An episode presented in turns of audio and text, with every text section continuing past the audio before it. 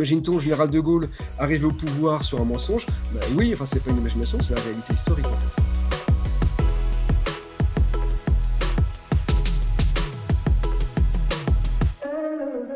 Qui est Nicolas Juncker? Euh, ben, Je suis auteur de bande dessinée euh, depuis euh, presque 20 ans, auteur complet, dessinateur, scénariste, parfois scénariste. Alors des fois, je fais des bouquins tout seul.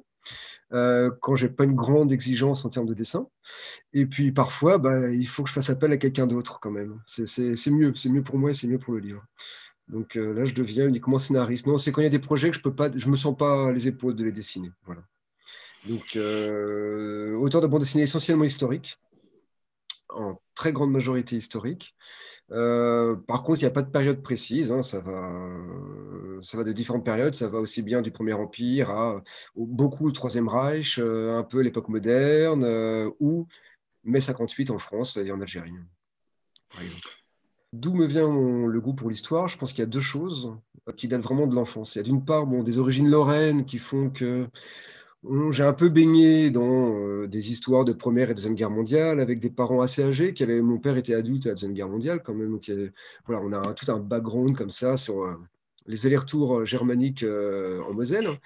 Et puis, plus fort que ça, je pense en maternelle, il y a eu était une fois l'homme à la télé qui m'a vraiment énormément marqué. J'ai encore là, chez moi, mes fils ont été obligés de les lire, hein, les, 26 numéros FR3 imprimés en souple, etc., des années 70 ça m'a euh, ça, ça m'a traumatisé. Euh, de, enfin, de même que les bouquins des Funken aussi sur les uniformes, tous ces trucs-là, quoi. Les bouquins d'Hergé, l'histoire de la marine par Hergé. Et donc, du coup, j'étais fan de BD historique déjà euh, gamin. Ça s'est pas arrangé quand j'ai découvert la tunique bleue. Ça s'est encore moins arrangé ado quand j'ai découvert Pratt et Tardy. Et du coup, bon, après, bah, ça m'a amené à faire des études d'histoire. Alors oui, j'ai j'ai une carte d'étudiant en histoire, on va dire. J'ai été jusqu'à 3-4 maîtrises avortées, mais euh, j'ai fait pas mal d'années en histoire. Alors, mai 58, comment j'en suis arrivé à travailler sur mai 58 En fait, ça fait longtemps que la question m'intéresse, euh, parce qu'on parle beaucoup de De Gaulle, comme vous le savez, sans doute depuis quand même pas mal d'années, c'est pas récent, hein. ça, fait, ça fait longtemps que ça, que ça, dure. Euh, la guerre d'Algérie, ou la guerre d'indépendance algérienne aussi, est un peu en sujet depuis pas mal d'années. Et en fait, moi, sur De Gaulle, ce qui me passionnait, ce qui m'interrogeait plus, plus que 18 juin 40, c'était ce mai 58, c'est-à-dire, quand même, ce je vous ai compris, je savais voilà, que De Gaulle est arrivé au pouvoir avec des arrivés, enfin, portés par les partisans de l'Algérie française, alors qu'on sait très bien maintenant que De Gaulle a abandonné l'Algérie, abandonné, oui, bah, il a abandonné l'Algérie française. Euh, et mais en plus, on, on, se doute que dès son arrivée au pouvoir, il savait déjà que il ne garderait vraisemblablement pas l'Algérie française, ce serait trop compliqué. Donc, on est quand même sur un, principe de mensonge ou de trahison. On est en train de parler de l'homme le plus, droit de la République française, quand même. Le type qui paye ses timbres, ses factures d'électricité lui-même, qui a un modèle. Imagine-t-on le général de Gaulle en prison, etc. Bah, imagine-t-on le général de Gaulle arriver au pouvoir sur un mensonge? Bah, Oui, enfin, c'est pas une imagination, c'est la réalité historique, en fait. Euh, donc ça, c'est une question qui, moi, m'importe énormément, parce qu'elle n'est euh, pas anodine. On a quand même un changement de république. Euh, pour arriver à cette république qui est la nôtre actuellement, la cinquième, qui est toujours valable en, 2022, en pleine crise, la dernière grande crise qui a traversé l'histoire de France, avec la guerre d'indépendance algérienne, etc. Donc, ce n'est pas, pas anodin. Moi, ça me semblait important de creuser un peu cette histoire-là. Alors, je savais qu'il y avait des militaires qui étaient sous le... là-dessus, un peu comme tout le monde. Je n'avais pas vraiment l'idée de putsch, parce que, comme pour beaucoup de gens, pour moi, le putsch, c'est 1961. C'est les généraux putschistes, euh, les, lesquels j'ai le de généraux à la retraite de 61. Quoi. Euh, mais en fait, très vite, je me suis intéressé à ces militaires-là, parce qu'ils étaient déjà là, il y a Salan était déjà là, il y avait Massu, évidemment, que je connaissais quand même un peu de réputation. Hein. La bataille d'Alger, euh, les tortures, les crevettes Bijard et compagnie. Euh, donc, ça me semblait vraiment intéressant et passionnant à, lire. Et, plus j'ai lu sur la période, plus ça m'est apparu comme essentiel. Enfin, comme, pas essentiel, mais, mais comme quelque chose d'important qui est assez méconnu. La simple notion de putsch, par exemple, il y a beaucoup de gens qui disent Ah, mais c'était pas un putsch. Euh, le putsch, c'est en 61, en 58, c'était pas un putsch. La, la population s'est soulevée, mais l'armée a défendu la démocratie en amenant De Gaulle au pouvoir. C'est une manière un peu bizarre de dire les choses. Moi, il me semble qu'il y a quand même eu un plan. Alors, pour le coup, c'est pas moi qui l'invente. Il y a eu un plan militaire qui avait un nom, qui s'appelait Résurrection, qui a été établi par le général Michael à Toulouse, en coordination avec le général Salan à Alger, avec les généraux Dulac et Elie à Paris, qui visait à, euh, à parachuter des soldats sur Paris et à prendre le pouvoir sur la capitale en 58. Euh, ce plan, c'est pas moi qui l'ai inventé. Il a existé. Il était à deux doigts d'arriver. Alors, à quel point de Gaulle a joué sur ce plan, sur la menace du plan pour arriver au pouvoir, bon, bah, c'est un débat, pas importe, mais il y a, si putsch il n'y a pas eu, il y a quand même eu euh, un projet de putsch, une tentative de putsch. Ça a été jusqu'à quand même une, invasion, euh, pas une invasion, mais une prise de pouvoir en Corse. Une invasion, il ne faut pas exagérer, le mot est un peu exagéré, mais une prise de pouvoir en Corse, ça a été quand même jusque-là. Il y a vraiment eu euh, un état d'urgence, il y a vraiment eu les militaires dans les rues à Paris, euh, etc., et les gens qui se placardent de chez eux, on attend le parachutage, les parachutistes, etc. Je connais même, même moi personnellement, euh, j'ai connu le mari, la petite fille de René Coty, qui était parachutiste à l'époque, qui, qui, qui, qui faisait un déjeuner à l'Assemblée nationale et qui s'est retrouvé en prison le soir même, quoi, parce qu'il y avait un parachutiste on a trouvé un parachutiste au Palais Bourbon. et le type, paf, on l'a embarqué. Il, a fallu que ce soit René Coty en personne qui a dit Mais non, mais c'est mon gendre, mais, mais Il était en permission. Donc, euh, il y avait un, climat de psychose qui était là. Le putsch, il était vraiment là. Ce qui est intéressant, c'est que cette notion de putsch a été euh, balayée. Parce que je pense qu'il était impensable d'accepter cette notion de putsch. Parce que si on accepte cette notion de putsch, ça veut dire qu'on accepte le fait que De Gaulle est arrivé au pouvoir grâce à un putsch ou par un putsch ce qui est impensable pour quelqu'un qui vient qui est censé sauver la démocratie et ramener une nouvelle démocratie avec une nouvelle république, une nouvelle constitution, etc. Donc l'idée de putsch a été complètement évacuée. En 61, par contre, là, le putsch, oui, c'est important de le mettre en avant parce que là, pour le coup, c'est des opposants à De Gaulle. Alors là, du coup, De Gaulle joue sur ce côté putsch. Oui, en 61, c'est un putsch. Quand il arrive à la télé, il remet son uniforme de général, il y a une guerre qui est en, qui est en jeu, etc. Tout ça. Donc là, là, le putsch est accepté. Mais en fait, en 58, on a déjà un putsch. Donc c'est quand même quelque chose de très grave, de très important.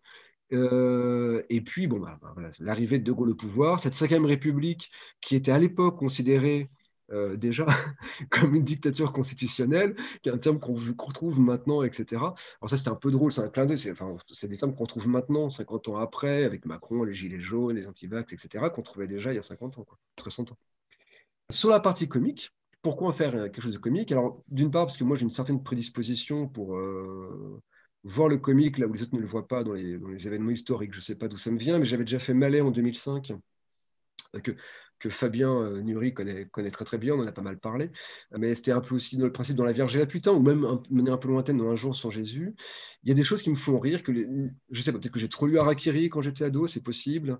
J'étais dessinateur de presse aussi, alors c'était pas, j'y repensé il n'y a pas longtemps. Le problème des dessinateurs de presse, c'est que je devais faire trois dessins par semaine pour une agence de presse qui était spécialisée dans l'éducation, l'AEF, elle s'appelait, enfin elle s'appelle toujours d'ailleurs, et je recevais 200 dépêches par semaine. Et en fait, je me souviens de vendredi atroce où j'épluchais 200 dépêches en, me désespérant de trouver des sujets comiques, quoi, quelque chose qui allait me fournir de la matière. Comme. Donc je pense que du coup, ça, ça a encore plus aggravé mon cas de, trouver des, situations comiques là où elles ne sont pas. Mais tout de suite, dès que je me suis penché sur cette question-là de mai 58, il y avait un côté quand même un peu péniclé qui m'a intrigué, qui était peut-être plus au niveau des, politiques parisiens que des militaires. C'était plus Plumelin, Guimolet, euh, il y avait un côté un peu cocasse que je trouve un peu bizarre, ce changement de, république. Et en creusant, en lisant, que ce soit des bouquins de journalistes comme euh, Yves Courrière, que ce soit les frères Bomberger, euh, que ce soit des mémoires, que ce soit des bouquins d'historiens comme Vinoc, hein, qui a fait un bouquin sur le 13 mai, bah, tout de suite, les généraux m'ont sauté à la gueule, en fait. Les Salans, les Massu, les Jo, les Allard, les Miquel, euh, les Elie, les Cogny, euh, qui est absent du bouquin, euh, les Chassins, les Charrières, les Chales, les Martins. Il y a une, avalanche de généraux. Bon, l'armée française, c'est une armée mexicaine, hein, quand même. Hein. On le sait peu dans le monde, mais en fait, les, les, Américains nous appellent l'armée. Pour eux, ils n'ont pas une expression armée mexicaine, pour eux, c'est l'armée française, en fait, parce qu'on a plein de généraux avec une système d'administration où tout le monde monte en grade. On a, on a plein de généraux, on ne sait pas trop quoi en faire. À l'époque, c'était encore pire. Donc, il y a plein, plein de généraux. et du coup, c'est forcément très drôle parce que c'est des personnages qui sont atypiques, avec des, des, caractères euh, très spécifiques, que ce soit Élie, Salan, Massu, etc., qui sont plongés là-dedans et qui vont avoir des réactions un peu, sur, franchement, surréalistes. Alors, ça va se rajouter au surréalisme des décisions des politiques à Paris, et les deux ensemble vont faire un, truc, enfin, un festival de, de, n'importe quoi surréaliste, pour le coup. Donc, l'humour m'est apparu tout de suite, en fait, voilà, nécessaire. On n'a plus une armée qui, a autant de pouvoir qu'à l'époque. À l'époque, l'armée, c'est quand même quelque chose d'énorme. Bon, déjà, le pays est en guerre, il y a des appelés qui, qui, qui, livrent combat et qui meurent tous les jours en Algérie. Euh, pour beaucoup, c'est une guerre civile qui se passe en Algérie. Quand la France est un empire qui est séparé par un fleuve, la mer Méditerranée. Pour d'autres, c'est pas du tout une guerre civile, c'est une guerre coloniale, évidemment. Mais bon, après, en tout cas, il y a une vraie guerre qui est là, même si on la nomme pas comme ça. C'est les événements d'Algérie, mais il y a quand même une guerre où des soldats, des appelés meurent tous les jours. Euh, donc l'armée a forcément un grand rôle. Elle sort de la guerre d'Indochine, il la crise de Suez. À l'époque, le service militaire, personne ne pense à, abolir le service militaire comme Chirac l'a fait. À l'époque, c'était impensable. L'armée, n'importe quel pays a besoin d'une armée puissante. Et encore, elle n'est pas assez puissante. De Gaulle l'avait encore plus puissante, lui, en imaginant l'arme nucléaire, etc. Donc l'armée est très très importante à l'époque, beaucoup plus que maintenant aussi, mais encore plus à l'époque. On ne touche pas à l'armée. Surtout au sortir de la Deuxième Guerre mondiale, on a bien vu qu'après la défaite de 40, on a besoin d'une armée, euh, armée forte.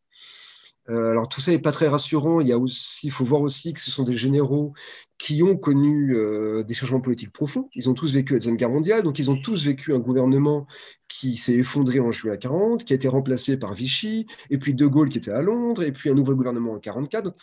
Euh, les généraux sont pas dupes. Une démocratie, une république, ça s'effondre, ça se recrée. Euh, c'est pas quelque chose. Nous, ça nous semble immuable. On a l'Europe, on a la, euh, communauté européenne. ça nous semble ben, indéboulonnable comme situation. À l'époque, c'est pas le cas. On a des hommes qui sont et des femmes, mais là en l'occurrence des hommes, qui ont quand même vécu des effondrements de régime, des changements de régime. Ils savent que tout ça c'est assez fragile, que ça peut changer pour un oui, pour un non. Donc euh, je, pense qu'ils ont moins confiance dans la solidité de la République que nous. Nous, notre République, maintenant, est plus solide. C'est-à-dire que même si maintenant un changement se fait, ça va être sur les côtés. La 5 République ne va pas durer non plus euh, mille ans. Il y a un moment, elle va changer. Il y aura une 6 République, il y aura autre chose. Je ne pense pas qu'on viendra un roi ou un empereur. Enfin, bon, j'espère pas qu'on en soit là. Mais il y aura sans doute un jour une sixième république, bien évidemment. Mais je ne pense pas que si cette sixième république doit arriver, je ne pense pas que ce sera euh, euh, l'armée qui va la porter. Ce sera un parti politique, ce sera un mouvement populaire, ce sera autre chose que l'armée. Mais une république, par contre, une république est toujours fragile.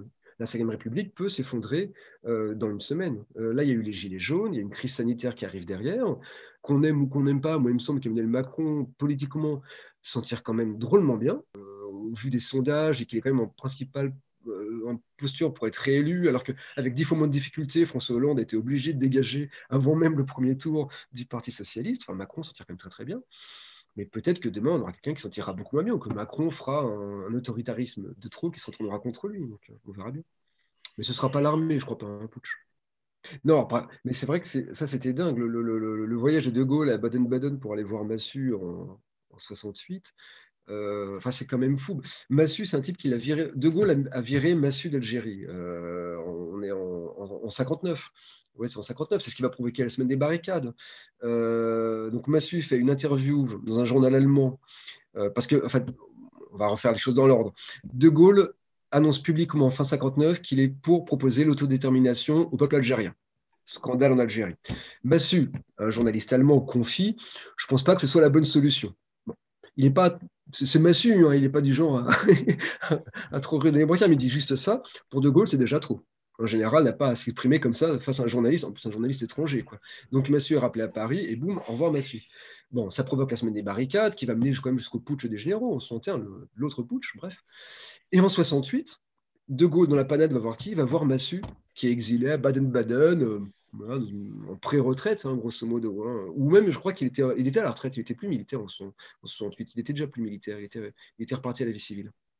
Je pense qu'il y avait un lien. Alors, De Gaulle avait sans besoin de, de trouver quelqu'un dont il savait qu'il lui était attaché corps et âme, et Massu est attaché corps et âme à De Gaulle. Mais effectivement, il y a quand même un lien. On se dit, mais dix ans avant, en 58, il y avait forcément quelque chose de très fort. Massu a joué un rôle énorme. Euh, Massu et Delbecq, hein, les, les, deux sont vraiment les deux artisans de, l'arrivée de Gaulle, de l'acceptation par la population algéroise de l'arrivée de Gaulle au pouvoir. De Gaulle, c'était impensable. Il était, en plus, il était détesté, De Gaulle, en Afrique du Nord. Quoi. De Gaulle le disait très bien, les pays noirs me détestent, je les déteste. Bon, voilà, c'est, ils ne voulaient pas de De Gaulle, ils avaient été très pétainistes pendant la, pendant la, pendant la guerre, après plutôt pour Giraud, mais enfin bref, ils n'étaient pas, surtout pas gaullistes. Massu et Delbecq ont eu une influence énorme. Ils ont joué un rôle euh, énorme là-dessus. Je pense que De Gaulle euh, leur a quand même concédé il le raconte, à, à Delbecq, il avouait quand même qu'il que lui une fière chandelle. Massu, il ne l'a jamais concédé parce qu'on considérait un Massu, c'est dans l'idée de Gaulle, c'est un lieutenant, il a fait son boulot, il n'y a pas à le remercier, il a juste fait son devoir, point. Mais bon, voilà, dix ans après, on voit qu'il y a quand même un lien, je pense, qui les attachait et, dont De Gaulle avait besoin, quoi. Oui, qui était très fort. Dans la collaboration entre, euh, François Bouc et moi, les choses ont été assez simples. Il a eu dès le départ un synopsis détaillé dans les mains comme une nouvelle, un document d'une quarantaine de pages, où tout est décrit scène par scène, où tous les dialogues sont écrits mot à mot, euh, chaque virgule, chaque point virgule, avec des indications de, mise en scène. C'est-à-dire tel personnage euh, est énervé, il est triste, c'est de l'humour, c'est du second degré, euh, il dit ça en rigolant, etc. etc. Donc il a eu un document où tout était écrit noir et blanc. C'est-à-dire que les dialogues étaient déjà écrits mot pour mot. Les, alors pas les attitudes, mais les, humeurs en fait. Est-ce que la personne était énervée, rigolait, rigolait pas, etc. Par contre, lui, ce qu'il a apporté, euh, ça c'est son, son, génie, c'est euh, une incarnation physique de ce qui n'était qu'une suite de mots euh, jetés noir sur blanc. Quand je l'ai, on a commencé, donc il, voulait que ce soit moi qui m'occupe de la documentation. C'était beaucoup de boulot. Bah, il n'y a pas de souci. S'il y a que ça à faire pour travailler avec François Bouc, moi je le fais sans problème. Puis la documentation, c'est un bah, c'est pas, pas un problème pour moi. Donc je lui ai envoyé des photos des photos de tout le monde, quoi. Mais donc, ça fait quand même beaucoup de monde à dessiner, quoi. Et, il m'a dit au téléphone, il dit, non, mais c'est vachement bien, les têtes que tu m'envoyais tout, mais moi, j'ai besoin de savoir euh, leurs attitudes, leur comportement, leur démarche, lequel euh, avait toujours la clope au bec ou la pipe, lequel marche le dos voûté, lequel marche le bide en avant, lequel a des fringues toujours tirées à quatre épingles ou un costard fripé, etc., etc. Ce genre de choses, en fait, à laquelle je n'avais pas du tout pensé. Moi, je, moi, je fais trois photos, bah, je envoyer trois photos, une phase de profil, c'est bon, voilà. Et puis après, il y a les dialogues, il débrouille tout avec ça. Et, et, ça, je pense que ça se voit dans le bouquin parce qu'il a une, quand même euh, euh, un talent incroyable. C'est-à-dire que ça se voit quand on voit Massu marcher ou, Massu courir avec ses bras maigrelets, ses grandes guiboles, courir à Vachy dans son, dans son tunnel, etc. Quand on voit Mollet tout petit, tassé dans son fauteuil, euh, Chevigné qui s'excite, Salan qui s'énerve, etc. ça, il a un il, a un don qui est incroyable pour, euh, pour incarner les personnages, les rendre vivants en fait. Ils explosent dans chaque scène en fait. Donc du coup, ce qui est formidable, c'est que les, les, les, dialogues, euh, euh, comment dire, bah, ça, arrive encore un niveau au-dessus, en fait, grosso modo. J'ose espérer que les dialogues étaient déjà bons au départ, mais, mais je n'avais pas idée qu'ils allaient être incarnés comme ça. Et, les incarner comme ça, c'est fantastique, parce qu'il a une manière de, de, de, saisir les personnages, pleine de, de, truculence, mais de, mais de vie. Il y, a vraiment une, il y a vraiment une vie dans le dessin de book qui est incroyable, qui, qui moi me fascine en tout cas, quoi, qui, me fascinait. Dès que j'ai reçu ces premières planches, j'étais, j'étais scotché. Quoi. Bon, on sait tous que c'est un très grand dessinateur, euh, mais je, je pense qu'une de ses forces réside là-dedans, dans la vie qu'il y a dans son dessin. Book a été très fidèle par rapport au scénario. Donc, les scènes, par exemple, les intermèdes avec De Gaulle, c'est moi qui avais, spécialisé, qui avait précisé ça dans le scénario en deux lignes. Euh, de Gaulle promène son chien à Colombelle de l'église, le chien fait caca, le maître et son chien repartent, par exemple. Ou euh, De Gaulle euh, se couche, il se couche avec sa femme, les verres avec les dentiers sont visibles sur la, table de nuit. Ça, c'est moi qui l'ai, oui, oui, je l'avais formulé, ça déjà, c'était prévu ça. C'était important parce qu'il y avait un décalage important entre toute la, la, la, la furie d'Alger, de Paris et le calme comme ça qui se passe à Colombey et deux églises euh, régulièrement. Ça, c'est des détails que, mais c'est moi, mais après c'est mon, mon, boulot entre guillemets, mais c'est ma passion. Que après, je ne sais pas, est-ce que De Gaulle avait un dentier, pas un dentier, j'en sais rien. Je sais, il y a rien d'historiquement. J'ai pas lu un bouquin. Ah bah oui, De Gaulle se couchait avec un dentier.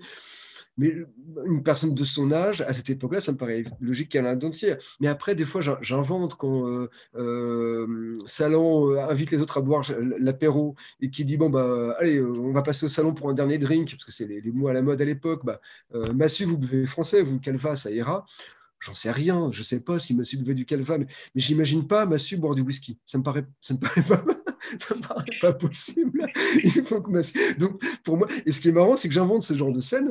Et dans les mémoires de Massu, que j'ai lu après l'avoir écrit cette scène-là, je vois que Massu dit oui, de toute façon, tous les vendredis, on se réunissait euh, chez l'un chez l'autre, de général en général. En fait, ils étaient quatre. Hein, il y avait le salon, Massu, voilà. Et tous les vendredis, ils allaient chez un général différent, boire le coup, euh, bouffer un morceau et, parler de la situation, quoi, grosso modo. Donc, je me dis, bon, j'étais pas très très loin de la réalité, finalement, au bout du compte, qu'est-ce que peut évoquer le fait qu'un général soit directeur de campagne d'un candidat à la présidentielle comme Éric Zemmour ben, Oui, ça veut dire beaucoup de choses, effectivement. C'est qu'il y a quand même une.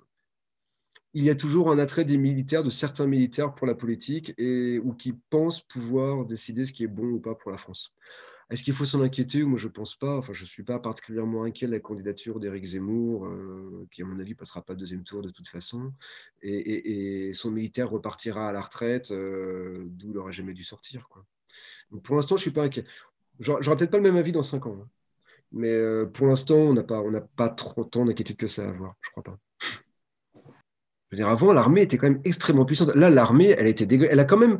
L'armée, comme euh, l'éducation nationale, les hôpitaux, comme euh, c'est les fonctionnaires, ils ont aussi, eux, trinqué au niveau des baisses de budget, des baisses d'effectifs depuis, euh, depuis 20 ans, depuis 40 ans, depuis Mitterrand.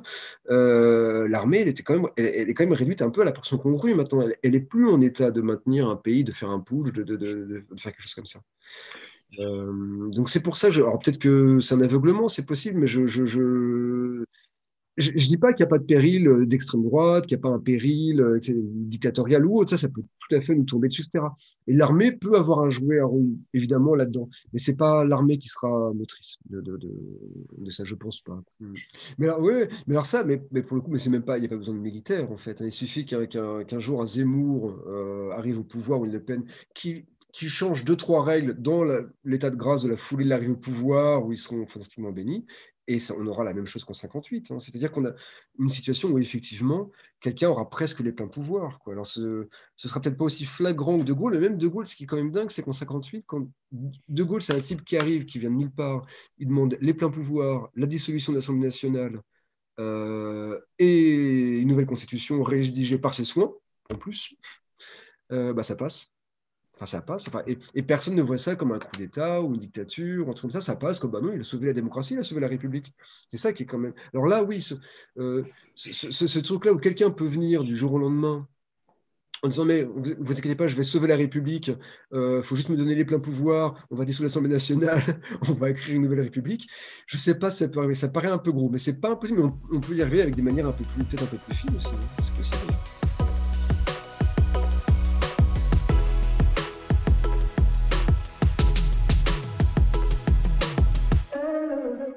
C'était un podcast d'Actua BD. Si cet épisode vous a plu, vous pouvez liker et vous abonner. À bientôt.